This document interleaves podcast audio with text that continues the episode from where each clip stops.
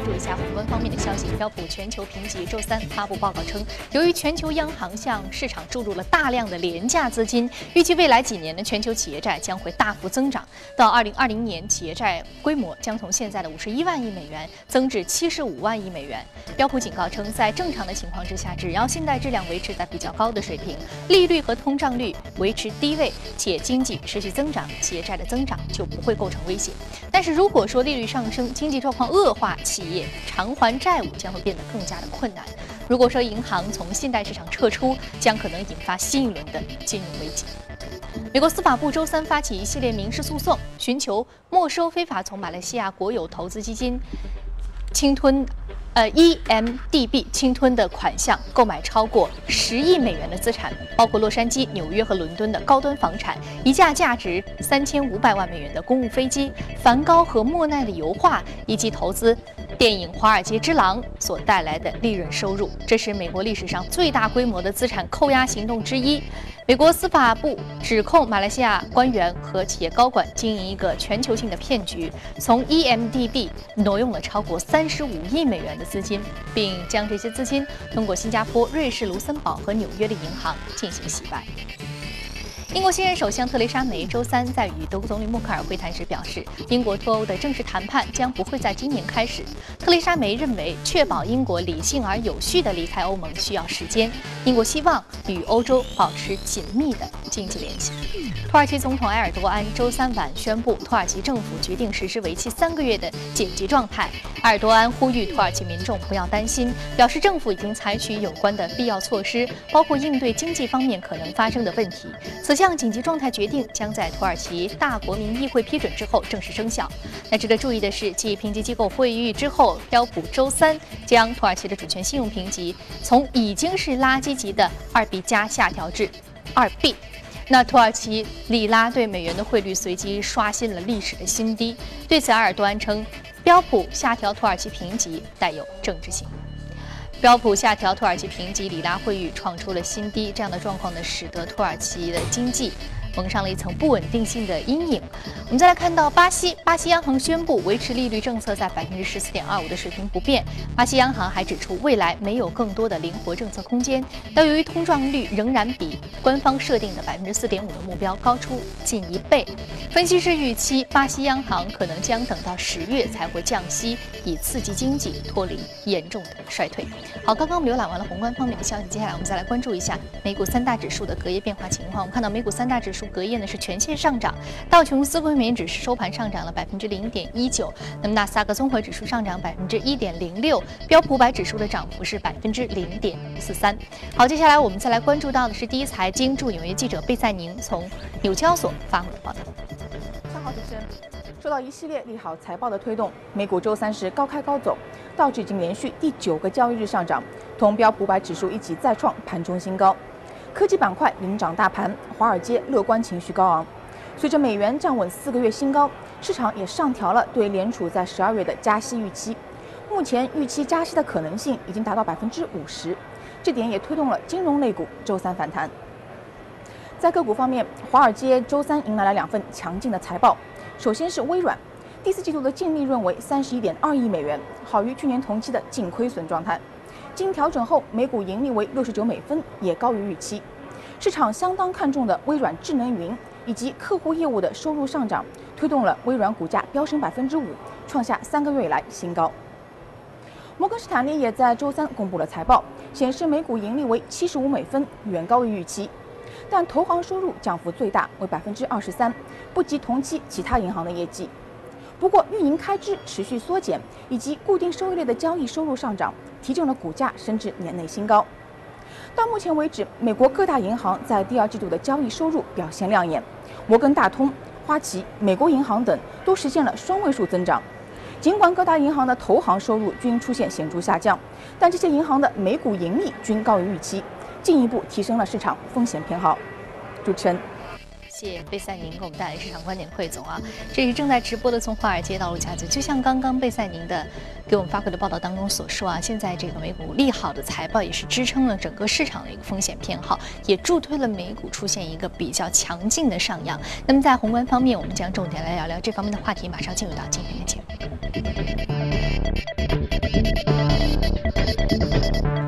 天我们请到现场的嘉宾呢是评论员郑子叶先生，郑先生早晨好。早上好。嗯，我们看到美股最近的一个财报季已经是拉开了帷幕，而且很多的财报财报是比较向好的，让美国经济强劲的一个复苏势头现在已经是毋庸置疑了，全球一枝独秀，那也助推了美股出现了一个上涨。那认为现阶段的这个从宏观和微观的角度来看啊，美股具备持续上涨的动力吗？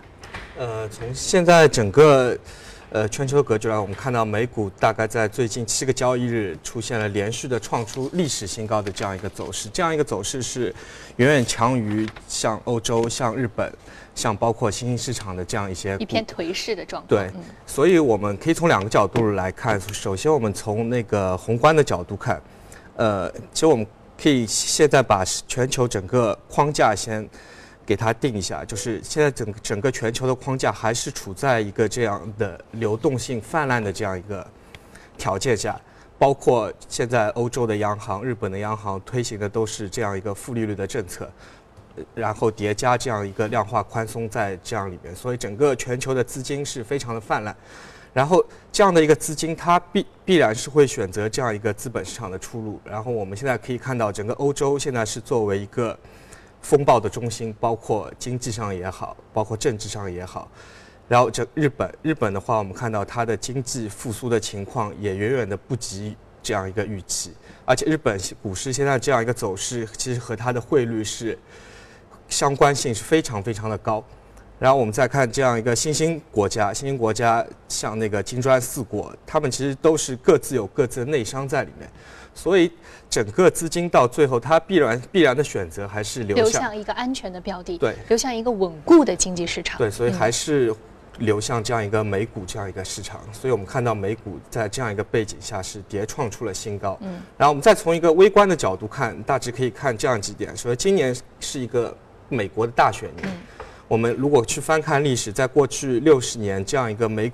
美股的大选年之间，它的上涨的概率是非常的高，就。就整个美股，大概有十六次里面是十三次上涨，上涨的概率是超过了百分之八十这样一个样子。然后我们再看，呃，最近这几天，包括我们刚才在那个节目的开头新闻中也看到，非常多的公司它的财报是超出了这样一个华尔街的预期。嗯，尤其是这像这样一些呃银行类的股票，包括科技类的股票，像昨天微软它的财报也是大幅超出了这样一个预期。然后最后从一个，呃比较直观的一点上，我们去看，我可以举举几个数字。现在美股其实它的估值在历史上是处于一个相对的这样一个高位，呃，现在标普五百它的前瞻的市盈率要达到接近十八倍，这十八倍的概念是在过去的四十年里面只有四年，呃，标普五百的市盈率是超过这样一个十八倍，所以现在整个估值。对于美股来说，还是相相对来说比较高，但是我们可以从另外一个角度，就是从十年期的国债收益率的这个角度，现在十年期国债收益率大概是在百分之一点五，然后我们可以倒推前面我们说到每股十八倍的这样一个 P E，十八倍的 P E 如果去做它的一个倒数，它现在的收股票的收益率其实在百分之五点七。所以，相对于十年期的国债收益率的百分之一点五来说，这中间有百分之四点二的这样一个差值。这样一个差值，在过去的历史上，我们可以追溯过去的四十年，其实还是处在处在一个相对一个较低的位置。所以，还是具备价值洼地的挖掘潜力。对，所以相对于债券，现在的美股它还是有这样一个价值洼地在里面。所以，这也是。目前推升美股这样一个持续走出历史新高的这样一个原因。所以从宏观角度来看，全球的一个宽松预期以及各大。央行，我们说各大已经出台了这种宽松货币政策的央行，它其实本身国家的经济体制或者说经济的这个内核是有一些内生性的问题的。但是我们其实，在昨天节目当中也聊到一个话题，就是说现在其实欧洲市场是一片混乱，就是欧洲市场是一个呃全球资金避之唯恐避之不及的一个地方，所以说这个资金可能会流向一个相对呃避险的一个资产。我们说到一个是远离欧洲的，比如像日本、日元，或者像甚至说像中国。对。嗯，还有包括像黄金啊，就像包括黄金这样的一个避险资产。对，然后呃，那这一部分资金会不会分流？我们刚刚所说到的助推美股上涨的这样的一个资金呢？呃，就是现在整个的情况非常的复杂，其实呃，包括像美林时钟现在开玩笑说已经是一个电风扇，所以我刚才的论述其实是相对于像黄金、日元也好这样一些避险的，呃，属性属性的这样一些投资品，包括那个长期的这样一个国债来说，现在的美股其实它相对于。和他们的比较来说，还是有这样一个洼地在里面。明白。所以说，现在美股的话，它可能还是具有一个增长潜力，就是因为它的估值相对还是比较低的。对。我们从历史的，包括这个百分之四点二的差值，还有这个十八倍的 PE 这个数字可以看得出。对。嗯，好的。那我们说到，其实美股，也就是说，在日元、黄金，还有这个远离欧洲市场，包括像中国这样的市场的话，它其实是提供了另外一种可能，而且它现在处于一个可能是抄底的好机会。对，是。嗯，好。哎，这个从宏观角度分析啊，我们看到这个美股。能够吸引资金一个非常重要的原因。另外，我们再来看到刚刚你说到这个微观方面，微观方面这个美国大选，我们说历次美国大选呢，其实这个美股上涨的这个概率啊是超过百分之八十的。大家其实都期待这个大选年有一个新的总统上任，可以给大家带一个完全耳目一新的一个经济政策或者一个新的希望、新的开始。但是今年五十号大选年有一个非常重要的一个黑天鹅，就可能是 Trump 当选。嗯，对。那如果是 Trump 这样一个比较另类的总统当选，那我们说这个大选的一个期待或者大选年百分之八十的上涨概率还能奏效吗？呃，其实如果从目前来看，就是现在这两位总统，呃，那个总统的候选人 Trump 和那个希拉里，他们的呃票数，其实现在民民调的话，已经非常的开始越来越接近。所以这样一个黑天鹅，其实对我们来说也是不得不防范。但是我们要知道，这样一个美股大选，它是在一个年底的这样一个时间点。十一月份的时候，对，所以对于整个呃未来后面几个月的美股市场，我相信它的影响在目前来说是相对来说比较的小，嗯。嗯，所以说它就我们现阶段的美股的上涨的一些助推动力来说，大家还是对未来有一个这样一个憧憬在这样里面。好的，那我们看到大选呢，其实还有大概是呃三个月的时间。嗯，对，三四个月。三四个月的时间，呃，所以这个时间对于市场来说还有很长的一段时间可以去消化，或者说未来究竟谁会当选民主、共和两党的候选人，究竟谁会坐上总统的宝座啊？对于市场非常重要的一个因素。但是现阶段可能这因素的影响面还是比较小。所以刚刚郑子怡先生从呃微观、宏观这两个方面给我们来讲解了一下。现在美股的上涨的助推的动力啊，非常感谢。好，那接下来我们再来关注到的是可以领涨的板块和个股分别是什么？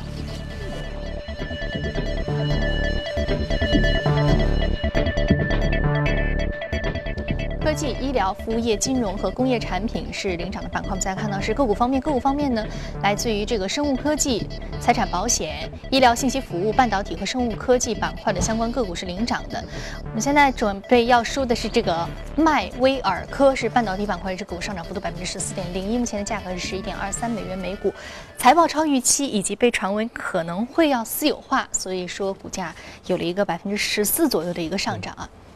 呃，那个迈威尔科技，其实它现在的那个呃中文的名称，它现在已经改过，它应该现在叫美满科技。它做的是这样一个，它是美国的一家公司，但呢，但是它的创始人是一对华人的夫妇。其实这家公司很类似于我们以前提到的那个英伟达，因为他们都是由这样一个华人作为他的一个创始人。NVIDIA 在我们说现在在 VR 板块的一些应用。确实是比较前瞻。对，所以呃，然后 NVIDIA 现在的股价涨势也非常的蹭蹭蹭往上走，对，涨势如虹。然后，呃，我们现在回到说那个美满科技，美满科技它是做这样一个存储芯片的这样一家全球非常大的公司，它现在市值要接近于六十亿美金这样一个水平。然后昨晚它上涨了百分之十四，主要的一两个因素，一个是财报财报它的财报超出了整个华尔街呃市场的预期。这个前面我们刚才也提到，最近很多公司其实都在财报超预期。然后第二点，其实就是它最近在传闻要被中国的公司做这样一个私有化。其实美满的话，它现在的股东名册里面，清华紫光已经介入到了其中。我们知道紫光在去年也。尝试了做一系列的在存储存储芯片这一块的一系列的并购，包括尝试着去收购那个美光科技，呃，去收购那个西部数据，然后虽然最后都被那个美国的 CFIUS 去做了这样一个否决，但我们可以看到最近中国的公司又在对美国的这样一些存储芯片类的公司做这样一个尝试。其实我们过去也聊到过这样一个话题，整个现在国家。集成电路的产业对整个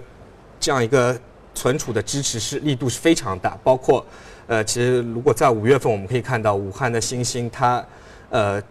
国家出资了两百四十亿美元去做这样一个呃三 D NAND 的存储的生产线，这非常大规模投资。现所以现在我们的整个国家大的战略的政策还是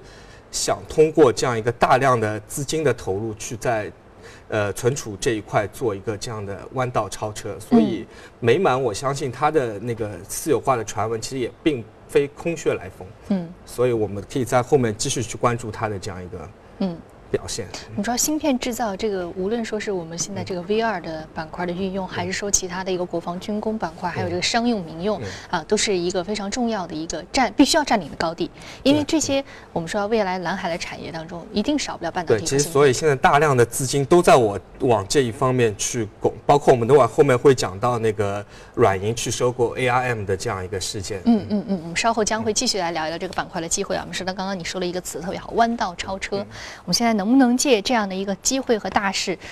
占领这一个领域的高地啊？未来可能说有更多的技术创新的潜力，甚至包括拥有一些价格话语权，都是在这个时期非常关键的未来的一个助推的因素啊。好，非常感谢郑子怡先生这一时段的点评。接下来我们进一段广告，广告回来继续接着聊。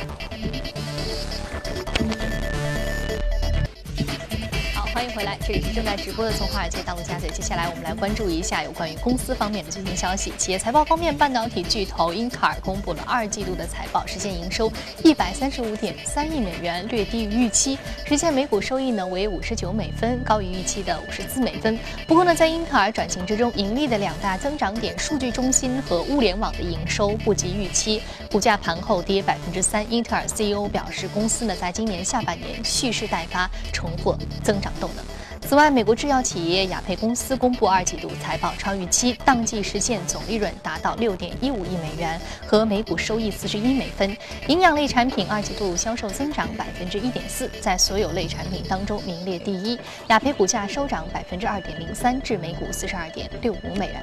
大众汽车公司周三发布财报称，得益于成本削减和欧洲市场的销量增长，今年上半年未计一次性项目之前运营利润同比增长百分之七，至七十五亿欧元，好于市场预期。其中呢，第二季度的运营盈利达到四十四亿美元，创出历史新高，较去年同期增长约百分之二十。一些分析师认为，上半年好于预期的业绩意味着大众已经摆脱了尾气排放数据作弊丑闻的影响。受到这个推动，该公司股价周三大涨逾百分之五。美国司法部周三批准了全球最大的啤酒商百威英博收购 SMA Miller 的交易。那百威承诺放弃 Miller 品牌的拥有权，百威和 Miller 将继续保持其品牌的独立性，并在美国市场上公平的竞争。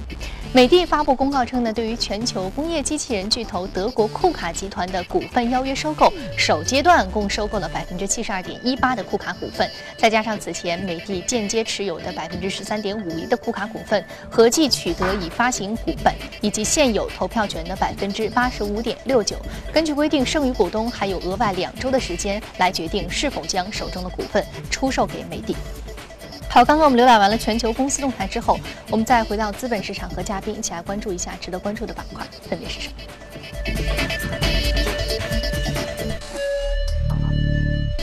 首先我们要说的是 Line 即时通讯板块的一只龙头个股上涨幅度百分之二点九三，另外呢就是 ARM。半导体板块里，这个股上涨幅度百分之一点五二啊。我们今天刚刚还提到半导体板块，稍后再继续这个话题。我们先来说一下 Line 啊，Line 是今年美股最大的一个科技股的 IPO。对。那我们知道 Line 现在的一个市场份额是非常大，尤其是在日韩地区。对。呃，整个的一个氛围是非常非常，整个的一个上涨的这个势头是非常强劲的。那么看到去年 Line 的一个估值是一百亿美元，但是呢，呃，七十亿美元现在是它上市的一个。整个的一个估值啊，这也是其实也是今年，包括去年整个美股的 IPO 市场，其实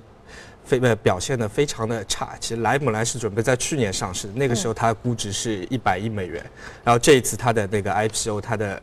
估值最后还是定在了七十亿美元，所以较去年它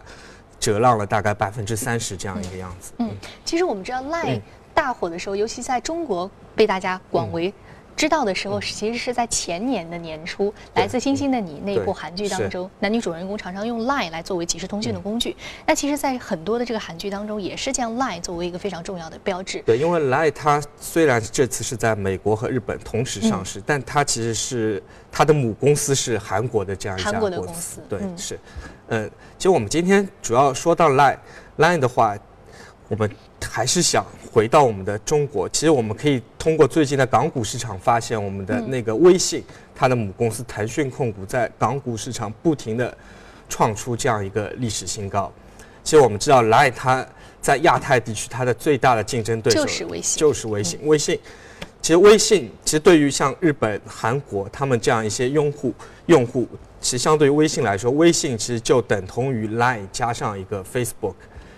在那个日本、韩国，其实 Line 它就主要还是这样一个即时通讯，就代替短信的这样一个工具。嗯。但对于我们国内来说，我们的微信，其实在目前来说，已经是这样一个衣食住行的这样一个综合体的一个对。所以我们，嗯，所以我们可以回溯一下历史啊，像微信，它是在二零一一年的时候推出的，那个时候腾讯它的股价是在，呃，它对应的它的市值。大概是在三千亿到三千五百亿人民币的这样一个市值，呃，然后徘徊了很长的时间，直到微信的退出推出，然后在过去的这五六年间里面，腾讯的市值从三千五百亿增长到目前的一万四千亿的这样一个巨大的这样一个市值，然后中间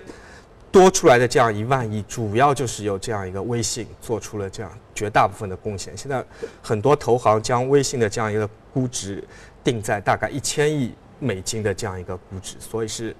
呃，非常的大。其实它远远要超过 Line 的一个，对，远远超过。嗯，其实虽然那个 Line 目前的用户大概在两点二亿，呃，微信的用户数大概在七点六亿，用户数是它的三倍，但是它的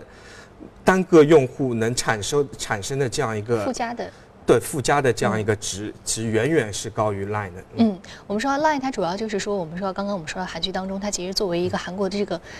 这个文化产品作为一个输出，还有它的一些周边产品，我们说到它的小熊，或者说小玩具。其实我们可以看到 LINE 这次的它的 IPO 的财报，它的营收是十一个亿，但百分之七十的营收主要是来自于刚才主持人说它的 IP 的这样一些产品，嗯，包括它的一些小熊、一些小兔子。所以在互联网时代，它的这种销售是太传统，它整个的这个营收也是太传统。对，但是也有它独特的，就和。像 Facebook、像微信的这样一些，像 Twitter、像那个呃 Whats WhatsApp 这样，一个它还是有它的独特的这样一个盈利模式在在这里面。嗯嗯嗯。但我们知道 Line 它有非常强的这个用户的这个呃保留度，和它很强的一个吸引度。对。它有特定的一个人群，非常的喜欢 Line 的这样的一种方式啊。那么说到刚刚我们说到 Line 一个同类的一个厂商就是微信，我们非常的熟悉啊。微信现在呃不仅仅说是年龄层可能会比 Line 跨度更大，更重要的是它是一个综合的一个接入端口。对，其实它是一个整个移动互联网的入口在里面。嗯嗯。所以说这个从根本上给了资本人很多的一个想象空间，因此它的估值也会要比 Line 更高，主要还是在这一部分。对啊，对于一个生活综合的一个管理的一个整合啊。好，我们现在再来呃，用一点点时间再继续说一下刚刚没有说完的这个半导体板块的，呃，这样的一个个股的一些投资机会。我们刚刚这要说的是 ARM。对，ARM 其实我们以前讲过很多半导体行业，其实 ARM 是我们说到这样一个芯片上游中的上游的这样一家公司，它主要是提供这样一个架构。就我们知道，现在我们几乎用的所有的手机都是离不开 AR ARM，其实所有的芯片都是基于 ARM 在做这样一个设计，包括我们的那个苹果也好，包括所有的基本上所有的手机都是，包括呃平板电脑。其实 ARM 是整个移动智能时代的它的这样一个皇冠的公司，它是一个一一家英国公司。这次那个我们知道日本的软银，它出资了三百二十亿美金去做对它做这样一个收购。其实我们知道软银它这样的一个主要的资金来源是在出售了阿里的股权，出售了那个 Supercell 的股权以后，筹得了大量的这样一个资金。所以我们可以。通过软银的这样一个，呃，这样一系列的资本运作的动作，我们也可以看出，它目前正在逐渐从这样一些过去的新兴行业，现在逐渐进入到一个平稳增长，包括像电商、像手游，它在做这样一个退出，然后切入到 AIM。AIM 其实如果我们放眼未来的话，呃，未来像人工智能、像那个 VR、AR。包括物联网，其实都离不开这样一个 AIM 的架构，所以我们现在可以把那个软银的这样一个收购视作它是在对未来长远的这样做这样一个非常长线的一一个布局。嗯嗯，我们说这个软银希望能够把 VR 呃 ARM。纳入到它一个整个的产业链当中来，未来我们刚刚所说到的，就是弯道超车或者是占领一个制高点的时候，可能会有一个爆发的业绩前景。对，嗯，好，非常感谢郑姐先这时段点评，这也是正在直播的从华尔街到陆家嘴。那今天播出内容，您可以通过我们的官方微信公众号来了解一下。节目的最后，关注一下英国著名的摇滚音乐家 David Bowie 的多件私人艺术收藏品在伦敦展出，一起来观赏一下。在此次展品中，最引人注目的莫过于这幅由美国艺术家让·米切尔·巴斯奎特创作的《空中力量》。据悉，这幅画创作于1984年，由大卫·鲍伊在1995年的佳士得伦敦拍卖会上以7.85万英镑买下，此次估价将近350万英镑，约合3000万人民币。作为大卫·鲍伊最喜欢的作品之一，弗兰克·阿尔巴赫创作的这幅格尔达波姆的脑袋同样备受期待。它是这位艺术家使用厚重的单色油彩所创作的早期代表性作品。大卫·鲍伊曾称赞道：“我希望我的音乐听起来像这幅画的感觉。”此外，另外一件备受瞩目的作品是哈罗德·吉尔曼创作的室内装裱太太。它是一件典型的战争年代卡姆登学派的作品，用柔和的色彩描绘了简单的家庭生活场景。在十一月的拍卖中，估价为二十五万英镑。据悉，这些作品还将在洛杉矶、纽约、香港举行巡回预展。随后，从十一月一号到十号，展品将在伦敦苏富比的新邦德街画廊展出，而拍卖会则将于十一月十号至十一号举行。